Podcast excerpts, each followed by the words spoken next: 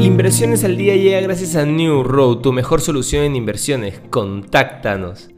Hoy, en el plano local, las transferencias a las regiones hechas por la actividad minera sumaron más de 3.761 millones de soles hasta abril del 2022, informó el Ministerio de Energía y Minas.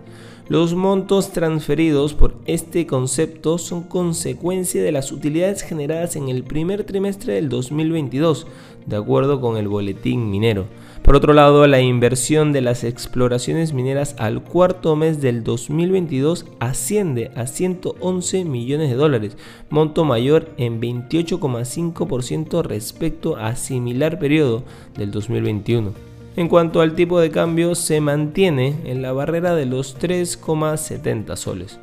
En los mercados internacionales, los índices bursátiles estadounidenses apuntan a una apertura al alza, ampliando ganancias tras el informe del viernes sobre el mercado laboral, que sugiere una continua fortaleza en la creación de empleo sin más aceleración del crecimiento de los salarios.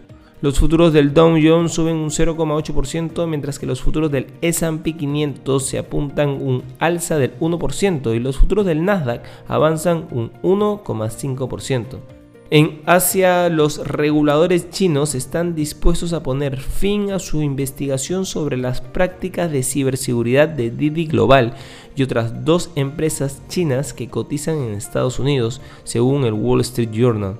De confirmarse, sería la primera relajación tangible de la presión gubernamental sobre el sector tecnológico en un año. Los ADR de Didi, por su parte, se dispararon más de un 50% antes de la apertura, pero siguen estando más de un 80% por debajo de su precio de cotización del año pasado. Los precios del petróleo vuelven a alcanzar los 120 dólares por barril, ya que Arabia Saudí, el mayor productor mundial, ha subido los precios oficiales de venta para sus envíos de crudo de julio más de lo que se esperaba. Por otro lado, tras el descalabro de Terra Luna, cada vez más son los expertos que advierten de que la situación actual del mercado cripto es insostenible.